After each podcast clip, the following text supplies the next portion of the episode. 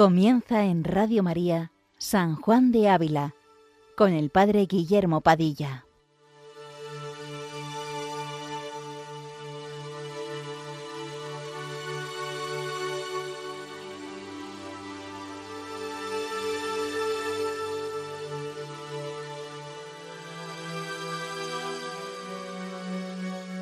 Buenos días, queridos amigos de Radio María.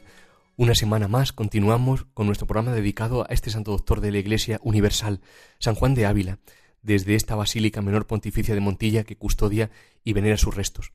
La semana pasada, como recordáis, veíamos como un criterio que puede ayudarnos a conocer mejor si son o no son de Dios estas cosas más extraordinarias que pueden ocurrirnos en la oración, era la humildad en la que dejase nuestra alma, tanto así que San Juan de Ávila nos decía si recordáis, con ese ejemplo tan elocuente, que la humildad pone tal peso en la moneda espiritual que suficientemente la distingue de la falsa moneda. Bien, pues hoy vamos a ver en este siguiente capítulo, el capítulo 53, como uno de los mayores engaños o ilusiones que puede hacernos el mal espíritu es hacernos pensar que ya somos humildes. Es decir, que debajo de una capa de superficial y aparente humildad puede esconderse una gran soberbia. Dicen eh, que las monjas de Port Royal, una abadía francesa, jansenista, dice, eran puras como ángeles, pero soberbias como demonios. Es decir, debajo de una aparente santidad, de una aparente humildad, realmente se escondía una gran soberbia que lo echaba todo por la borda.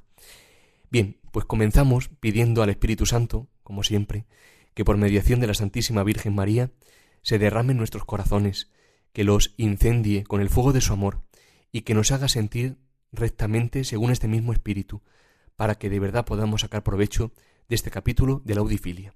Comienza así.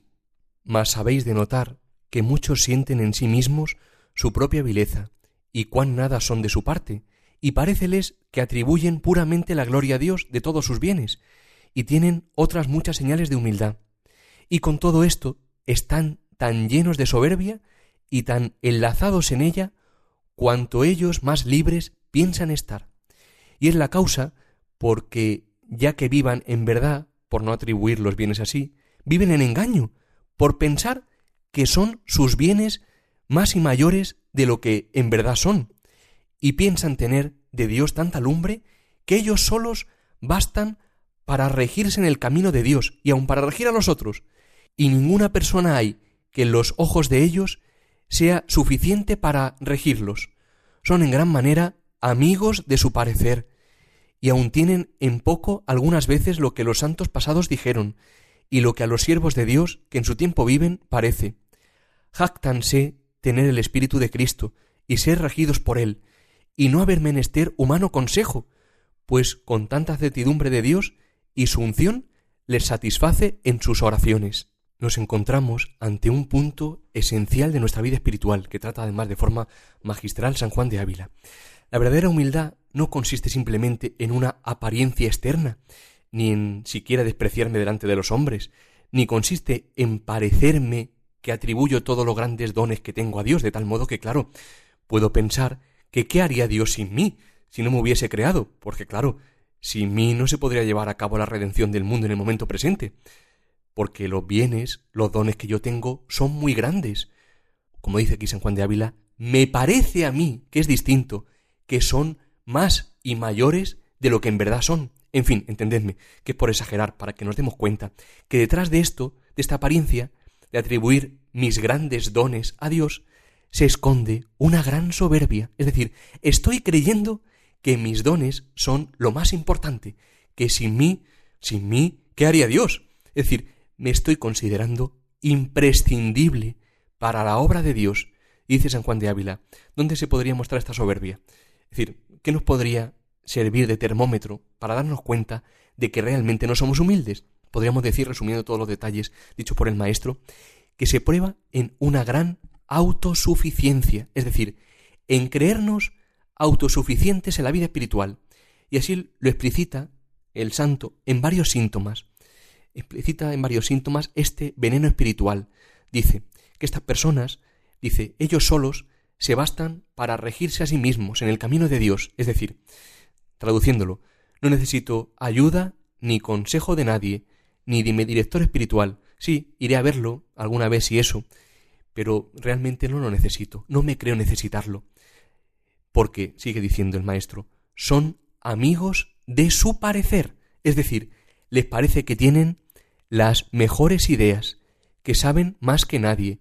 Por eso, sigue diciendo el santo, ninguna persona hay que pueda regirlos a ellos. Es decir, ninguna persona es lo suficientemente grande como para darle a ellos consejos, porque en el fondo ellos mismos se creen muy grandes. Tanto así, sigue explicitando San Juan de Ávila, que tienen en poco lo que los santos dijeron. Vamos a resumirlo o aterrizarlo. Lo primero que caerá, por desgracia, será la oración, especialmente las almas consagradas. Caerán en la tentación de decir que todo lo que hacen es oración. Claro, los santos podrían decir, tenían menos cosas que hacer que en el momento actual. Eh, dirán, claro, por eso rezaban más, porque tenían menos cosas que hacer. San Juan de Hebra decía que el tiempo de la oración era innegociable para él, innegociable. Dejar la oración, queridos hermanos, es la mayor señal de soberbia. ¿Por qué?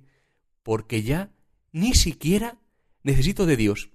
Los humildes, sin embargo, tendrán que recurrir a Dios, tendrán necesidad de recurrir a Él, como el publicano en el templo pidiendo misericordia, porque saben que por ellos mismos realmente, tengan o no tengan más dones, no son nada.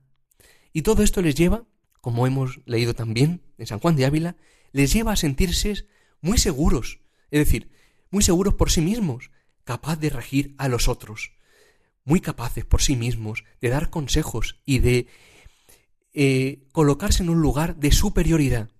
Permitidme en este momento que cite un pasaje de Historia de un alma, la vida de Santa Teresa del Niño Jesús, escrita por ella. Como sabéis, esta otra doctora de la Iglesia francesa que murió muy jovencita, con apenas 24 años, a finales del siglo XIX, concreto en el 1897, y que justo en el momento que le encomienda la madre priora el encargo de ser a ella maestra de novicias, escribe una cosa preciosa, para que veáis el contraste entre los santos y entre los que se tienen por redentores del mundo. Escriba así Santa Teresita. Dice, cuando me fue dado penetrar en el santuario de las almas, vi enseguida que la tarea era superior a mis fuerzas.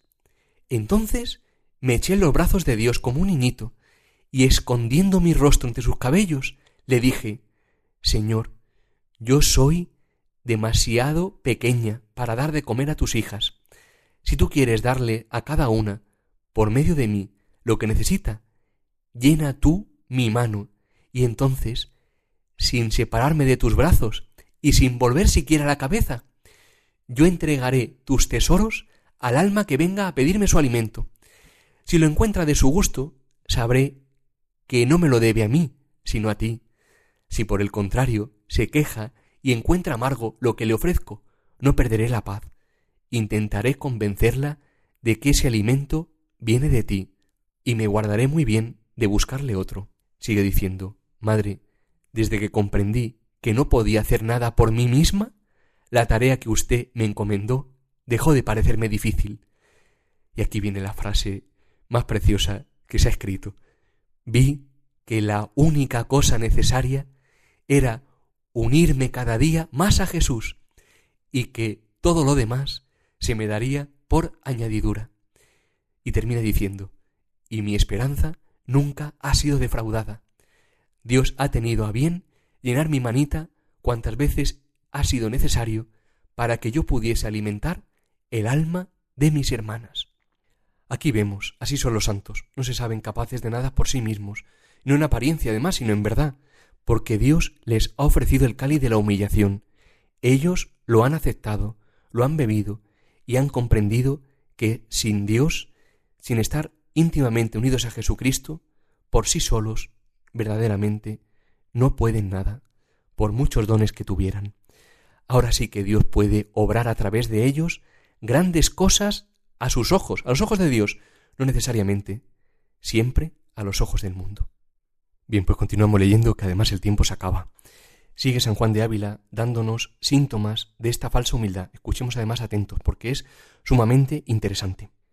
Dice así, piensan, como San Bernardo dice, en las casas ajenas y que en solas las suyas luce el sol, y desafían y desprecian a todos los sabios, como Goliat al pueblo de Dios. Sólo aquel es bueno en su juicio que con ellos se conforma, y no hay cosa que más molesta les sea que haber quien les contradiga quieren ser maestros de todos y creídos de todos, y a ellos a ninguno creen.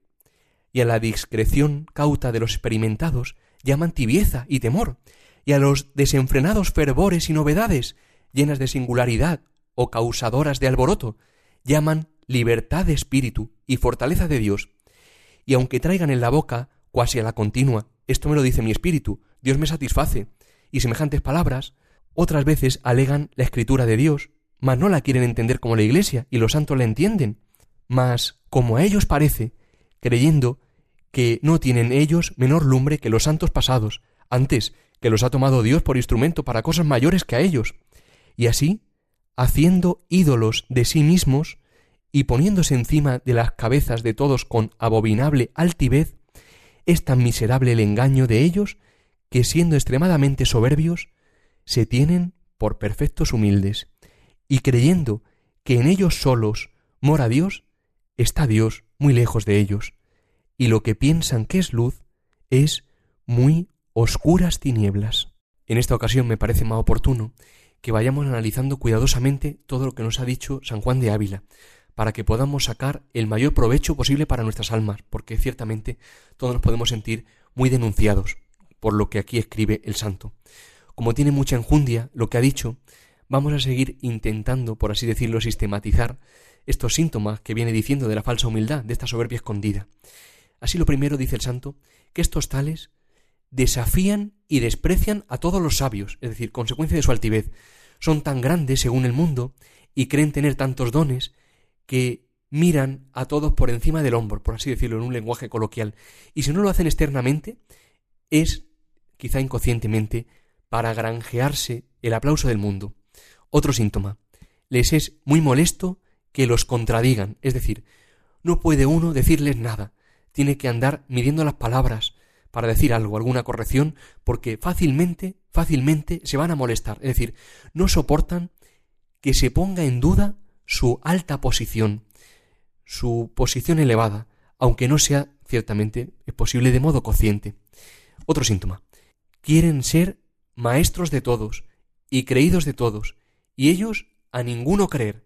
Es decir, quieren dominar y que les hagan caso, creyéndose capaces de mandar incluso a personas superiores a ellos, se han erigido de alguna manera por garantes de la verdad. Ellos tienen la verdad. En consecuencia, dice el maestro Ávila, les falta discreción y prudencia, porque eso lo tachan de temor o de tibieza. Buscan, por el contrario, la singularidad, dice, y las cosas que causen atracción de los demás. Bueno, él dice textualmente, causadoras de alboroto, es decir, buscan fuegos artificiales, humo, y eso le llaman libertad de espíritu y fortaleza de Dios. Viven a base de supuestos impulsos del espíritu, pero podríamos decir, quizás matizando, del espíritu de quién, de Dios o de ellos. En este sentido, un autor francés llamado Jean Dujat escribe en una obra que se llama Vía Sobrenatural algo muy interesante respecto a esto que acabamos de decir. Dice, los éxitos visibles del apostolado no son verdaderos éxitos. Los apóstoles más santos son muchas veces santificados por una infinidad de fracasos que los purifican y les provocan sufrimientos muy fecundos, y no siempre ven los verdaderos resultados de su apostolado. Si el apóstol trabaja para sí mismo, sacrificará lo esencial y querrá organizar obras humanamente brillantes, pero esas obras no harán ningún bien sobrenatural, y las personas que él atraiga no serán santificadas. Otro autor francés, todo esto están citados en un libro muy interesante llamado El camino de la imperfección de André Deño, otro autor francés. Escribe también este respecto algo muy interesante. Él habla de la diferencia que existe entre el que se cree un héroe que encajaría perfectamente con el perfil que vamos describiendo, y el verdadero santo. Ya veréis que ilumina mucho. Escribe así. El héroe es el hombre de su propia voluntad. el santo es el hombre de la gracia.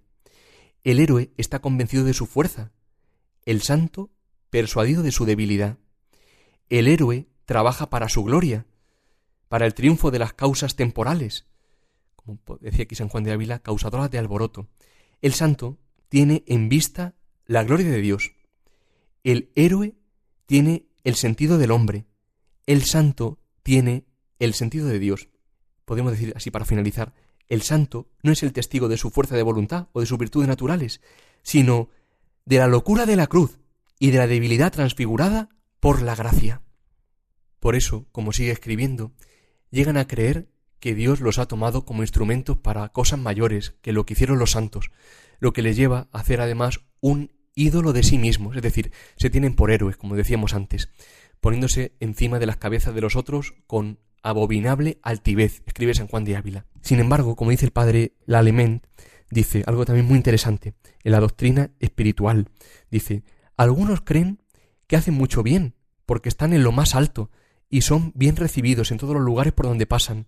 Se equivocan. Los medios en que se apoyan no son aquellos de los que Dios se sirve para hacer grandes cosas. Es preciso recordar que nuestro Señor, para salvar a las almas, no se contentó con predicar la verdad, por amor murió en la cruz por ellas. Igualmente, los apóstoles no pueden salvar a las almas sin sufrir por ellas. La altivez les llevará, claro, a no encontrar sentido al sufrimiento, algo tan absurdo humanamente hablando como la cruz. Mirar, una señal, consecuencia de esta altivez de la que venimos hablando, es cómo miramos a los pequeños, a los pequeños de este mundo, es decir, a los pobrecitos me refiero. La misericordia de Dios ama lo pequeño y lo pobre. Claro ejemplo está en el buen ladrón o en el publicano del templo que bajó justificado a su casa. El Señor derriba del trono a los poderosos y enaltece a los humildes, canta la Virgen María el Magnífica. Sin embargo, cuando no hay Espíritu de Dios, no se mira a los pequeños de este mundo con misericordia y ternura, sino con cierto desprecio y altivez. Bien, pues terminamos ya con la última parte de este capítulo. En esta ocasión, San Juan de Ávila cita a un autor francés también, Jean Gerson, de finales del siglo XV, que escribe así. De estos, o que parecen a estos, dice Gerson, hay algunos a los cuales es cosa agradable ser regidos por su propio parecer y andan en sus invenciones guiados, o por mejor decir, arrojados por su propia opinión, que es peligrosísima guía. Macéranse con ayunos demasiadamente, velan mucho, turban y desvanecen el cerebro con demasiadas lágrimas, y entre estas cosas no creen amonestación ni consejo de nadie. No curan de pedir consejo a los sabios de la ley de Dios, ni se curan de oírlos, y cuando los oyen o piden consejo, desprecian sus dichos. Y es la causa por qué han hecho entender a sí mismos que son ya alguna cosa, y que saben mejor que todos qué es lo que les conviene hacer. De estos tales yo pronuncio que presto caerán en ilusión de demonios, presto caerán en la piedra del tropiezo, porque son llevados con ciega precipitación y ligereza demasiada. Por tanto, cualquier cosa que dijeren de revelaciones no acostumbradas, tenedlo por sospechoso. Todo esto dice Gerson. Vamos a leer otro fragmento cortito del libro que antes mencionábamos. Dice así Buscamos muchas veces dar la imagen de nosotros mismos como personas buenas y generosas, con el fin de ser admirados. Nos agitamos, elaboramos proyectos, organizamos cantidad de cosas, pero esta acción no siempre brota de nuestro interior ni del fondo del corazón. Nos inquietamos, corremos a socorrer a los otros, queremos salvarlos, pero rehusamos afrontar nuestras propias heridas y echamos tierra a los ojos de los otros, presentando una imagen idealizada de nosotros mismos, una imagen de salvadores. Aquí está la causa del tropiezo, como decía Gerson, no reconocer nuestras propias heridas. Por eso han caído por desgracia muchos que se tenían por grandes, porque debajo de su armadura, podríamos decir con este lenguaje así un poco más caballeresco, debajo de su armadura, llena de galones, de gloria humana, resplandeciente a los ojos de los demás, estaban en el fondo llenos de lepra, como el sirio Naamán, escribe Papa Francisco, dice, solo la humildad de dejar al descubierto la propia humanidad lleva a obtener la curación. Cristo no subió, sino que bajó. La santidad no es un camino de subida, sino de bajada. En definitiva, y así resumiendo, no nos tengamos nunca por suficientes, especialmente en la vida espiritual y de lo que ahí se deriva, por supuesto, sino que reconozcamos lo que somos, indigentes, indigentes de Dios y también de los demás. Nunca pensemos que nos bastamos por nosotros mismos, porque como decía un filósofo cristiano recientemente, en no reconocer el límite se encuentra la sede del mayor pecado, que no es otro que la soberbia. Somos limitados, hermanos, queramos o no. Bueno, queridos hermanos, si quieren volver a escuchar el programa pueden hacerlo como siempre en la sección podcast de www.radiomaria.es y pueden como siempre dejar alguna hacer cualquier consulta, dejar alguna indicación al padre Fernando o a un servidor en el correo electrónico sanjuandeávila@radiomaria.es. Pues que San Juan de Ávila interceda por nosotros ante el Señor y que busquemos siempre el reino de Dios y su justicia, es decir, que bajemos con Cristo, con Él, con Él, sabiendo que todo lo demás se nos dará por añadidura. Buenos días, queridos amigos, y que Dios os bendiga.